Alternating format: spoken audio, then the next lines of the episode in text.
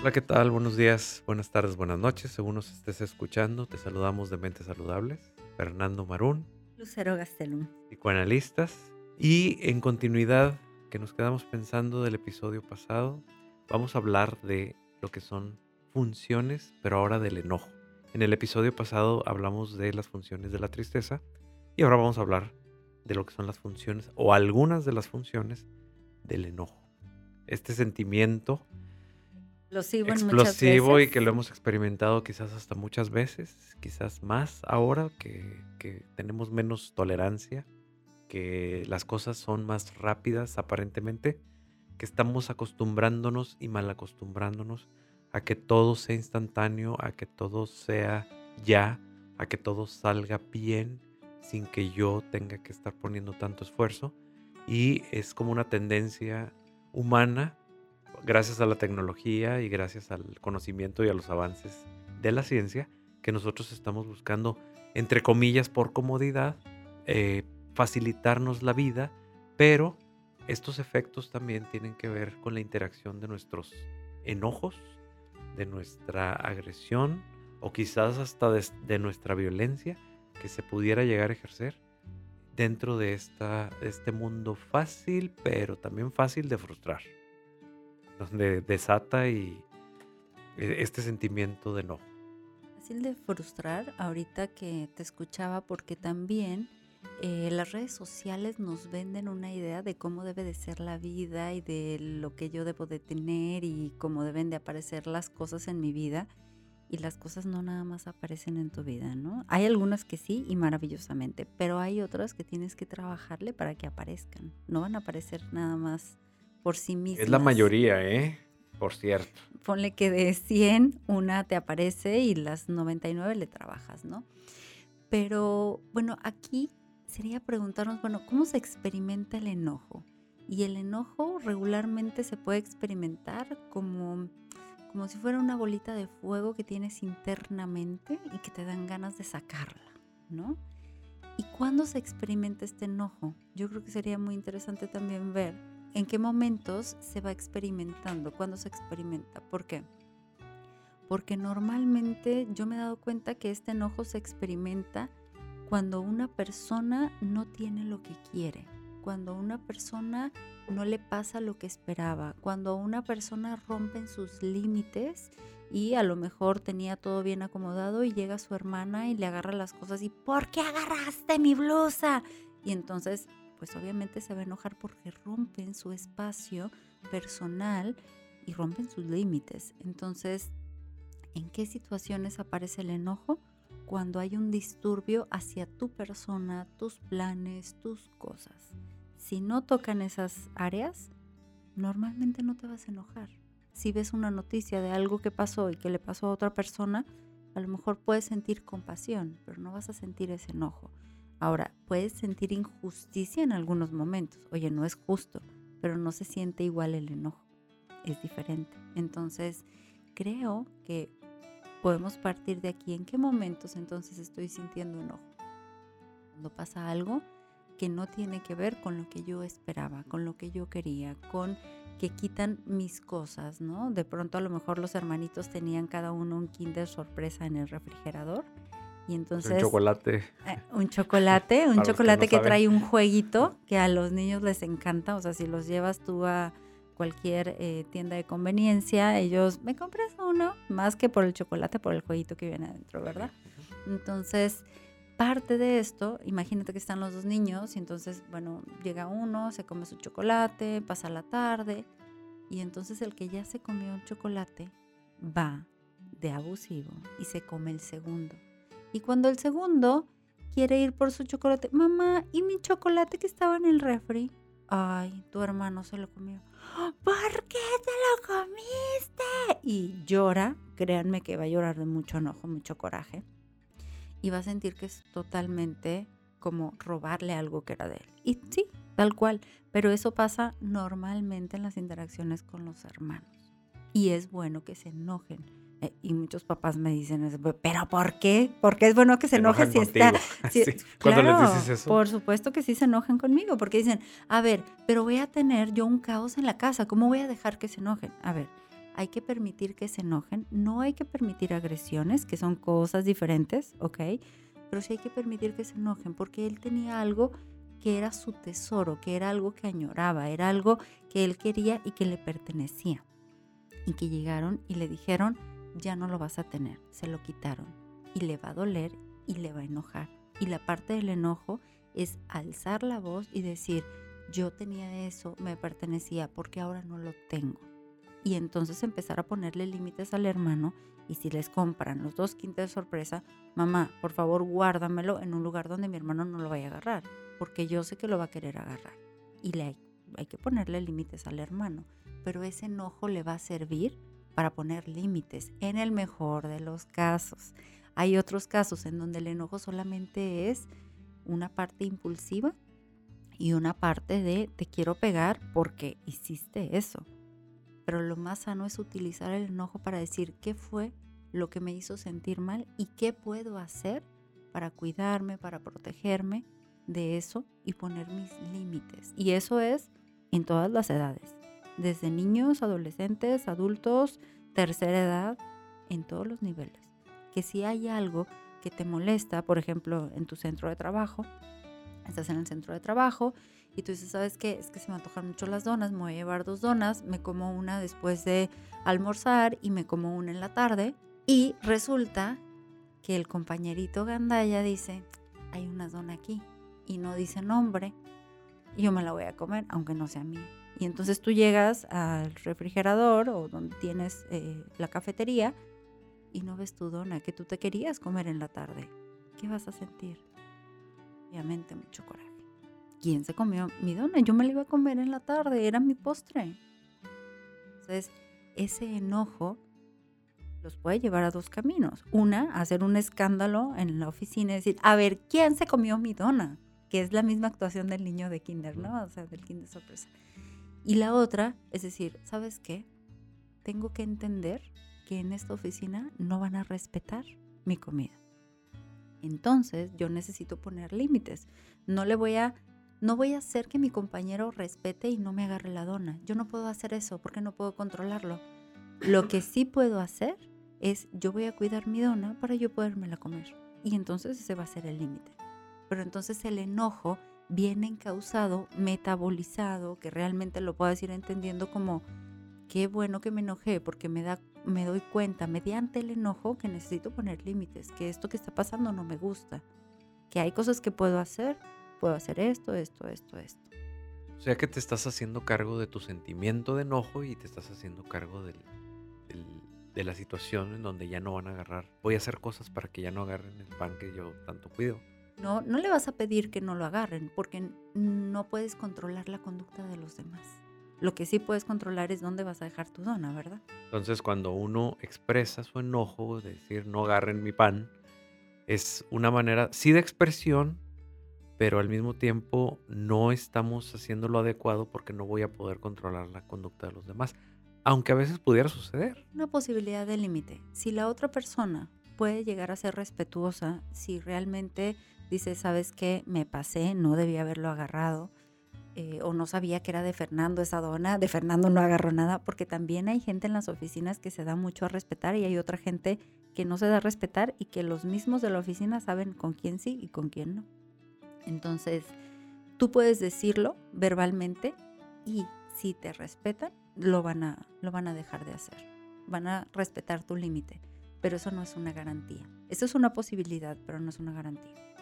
Estamos hablando que una de las, la función del enojo es poner unos límites bien, bien metabolizados, bien procesados, pero a la hora de el gritar, el hacer un drama, el pues, aventar cosas. El aventar cosas, estamos hablando de, de sí una función pues de descarga impulsiva, pero no es apta ni, ni, lo ideal. Saludable, o sea, no sería de una mente saludable ya que lo único que sería, o sea, es explotar una parte que nosotros le llamamos catártica, de descarga nada más, pero no vas a resolver.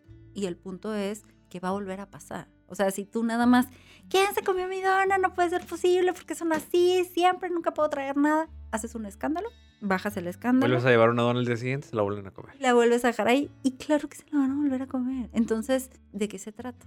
De tú estar poniendo también, y ojo, ¿eh? porque digo, esto se me ocurrió ahorita, que tú estés poniendo situaciones en donde tú puedas descargar tu enojo para complacer esa parte tuya de necesidad de descarga.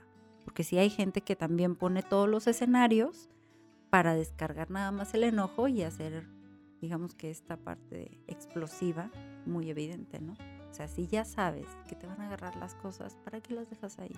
Inconscientemente quieres explotar y sacar tu furia. ¿no? Exacto, sacar a lo mejor eh, algún problema que traigas de otro, de otro lado y transferirlo a un lugar en donde, donde tú te pones para que te hagan y a través de que te hagan te vas a enojar y vas a explotar en un lugar, en lugar de explotar o de, o de arreglar o de, de, hacerte cargo del enojo en, en, en, el lugar donde debería ser.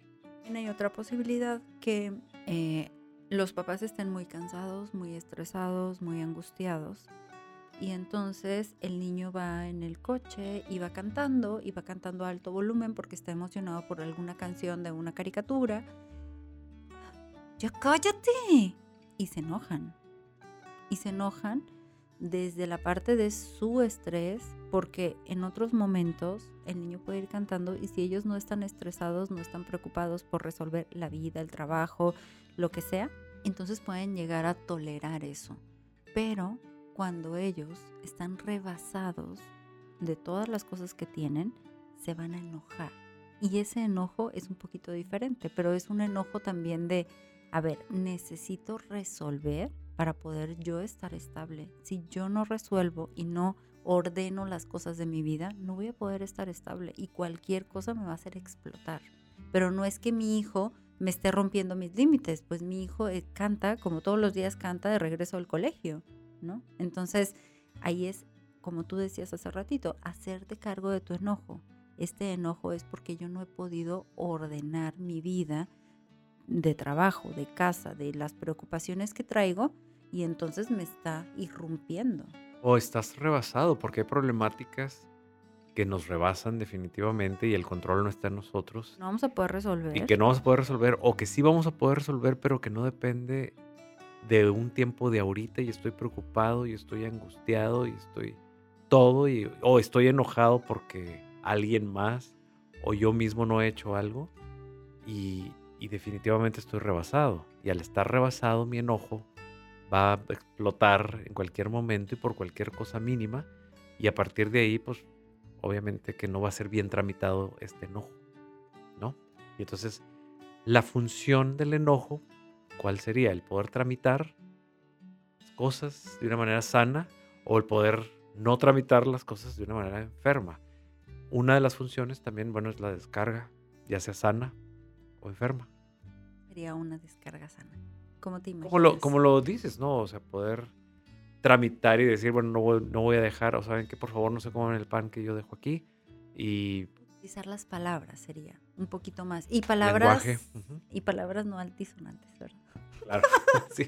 Pero, o sea, sería una vez que tú te das cuenta que estás enojado, también esto es muy importante, es como poder poner un frenito y no actuar todo ya, sino, a ver, ¿cómo estoy? Estoy súper enojado, estoy súper enojada.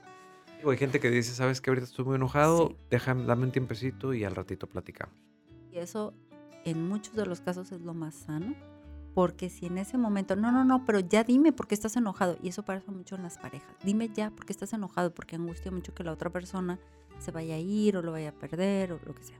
Y el otro, dame, dame cinco minutos, dame diez minutos no, pero ya dime qué tienes, qué te molestó. Y entonces explotan. ¿Qué tiene que me lo digas ahorita, que me lo digas dentro de cinco minutos? Ahorita dímelo ya, porque el problema es este. Entonces no está entendiendo la parte del enojo hasta que explota o hasta que lo hace explotar. Entonces, aquí la parte más importante sería, esta descarga sana, pienso que sería utilizar palabras que le ayuden a expresar cómo se está sintiendo sin llegar a lastimar o agredir al otro. Y la parte no sana sería utilizar acciones o palabras de manera impulsiva, agresivas hacia el otro, en donde lastimen la integridad de la otra persona. Ojo, aquí es bien importante cuestionarnos. ¿Qué, qué tan expresivo con palabras soy? qué tanta fluidez tengo yo a través de mis expresiones con palabras, porque hay personas o muy serias o muy poco expresivas con palabras o muy, por así decirlo, ignorantes en el sentido de las palabras, de no sé, no sé qué, qué decir o no sé cómo hacerle para poder expresar algo. Y entonces eh, también va a depender mucho de esto, porque para poder tramitar de una manera madura, utilizando el lenguaje, pues obviamente que si no lo tengo, que si, o si sí lo tengo y se me dificulta mucho, pues obviamente me voy a ir por la vía de la explosión. Y en la explosión ahí sí me van a salir todas las palabras, pero las groserías que todas nos las sabemos, pero se va a ir por ese lado. Entonces sí es muy importante ubicarnos cada quien ¿Qué tan expresivos con las palabras podemos llegar a ser? ¿Somos tímidos? ¿Somos introvertidos? ¿Somos muy agresivos? ¿Somos qué lenguaje podemos llegar a utilizar y qué palabras también? Tonos utilizamos Los al decir tonos, las palabras. las palabras porque para poder no es la misma esto. decir, em, discúlpame. Ah, "Mm, sí, discúlpame. Obviamente, ¿no? ¿Verdad? Y es la misma palabra, pero el tono que vas utilizando va a darle un sentido también a esto, ¿no? Y bueno, a mí me gusta mucho utilizar la parte de las reacciones de enojo de los pacientes, niños, adolescentes, adultos, para hacerles ver que como que su aparato emocional les está mandando un mensaje de que necesitan poner algún límite y no lo están haciendo. ¿no? Muchas veces, por ejemplo, es que yo siempre les resuelvo todo y es que siempre me piden que les haga tales vueltas. ¿Y, ¿y por qué se las haces? O sea, estás enojado o estás enojada de siempre estar haciendo estas vueltas. ¿Y por qué se las estás haciendo? Pues porque para facilitarles. A ver, pero te estás dando cuenta que tú dejas de hacer tal, tal, tal, tal cosas tuyas por resolverle a tu primo, a tu prima, vamos a ponerle. Te enojas, pero tú lo estás permitiendo. Tú necesitas dejar de hacerlo, poner un límite. Y ese primo no lo puede hacer. Sí, pero pues me pidió el favor. Sí, te pidió el favor. Pero ese favor que tú estás haciendo y tú decidiste hacer, te está molestando. Está desacomodando tu vida. Ahí necesitas poner un límite. O sea, esa parte del enojo, yo lo siento como si fuera un sensor o como algo que te está ayudando a decir, a ver, aquí esto ya no es sano. Ya no es sano y necesito hacer algo, ¿no? Y entonces creo que el enojo es bastante bueno. O sea, la gente va a decir, y también los papás de adolescentes. Pues bien claro sí. Sí, bien tramitado, sí.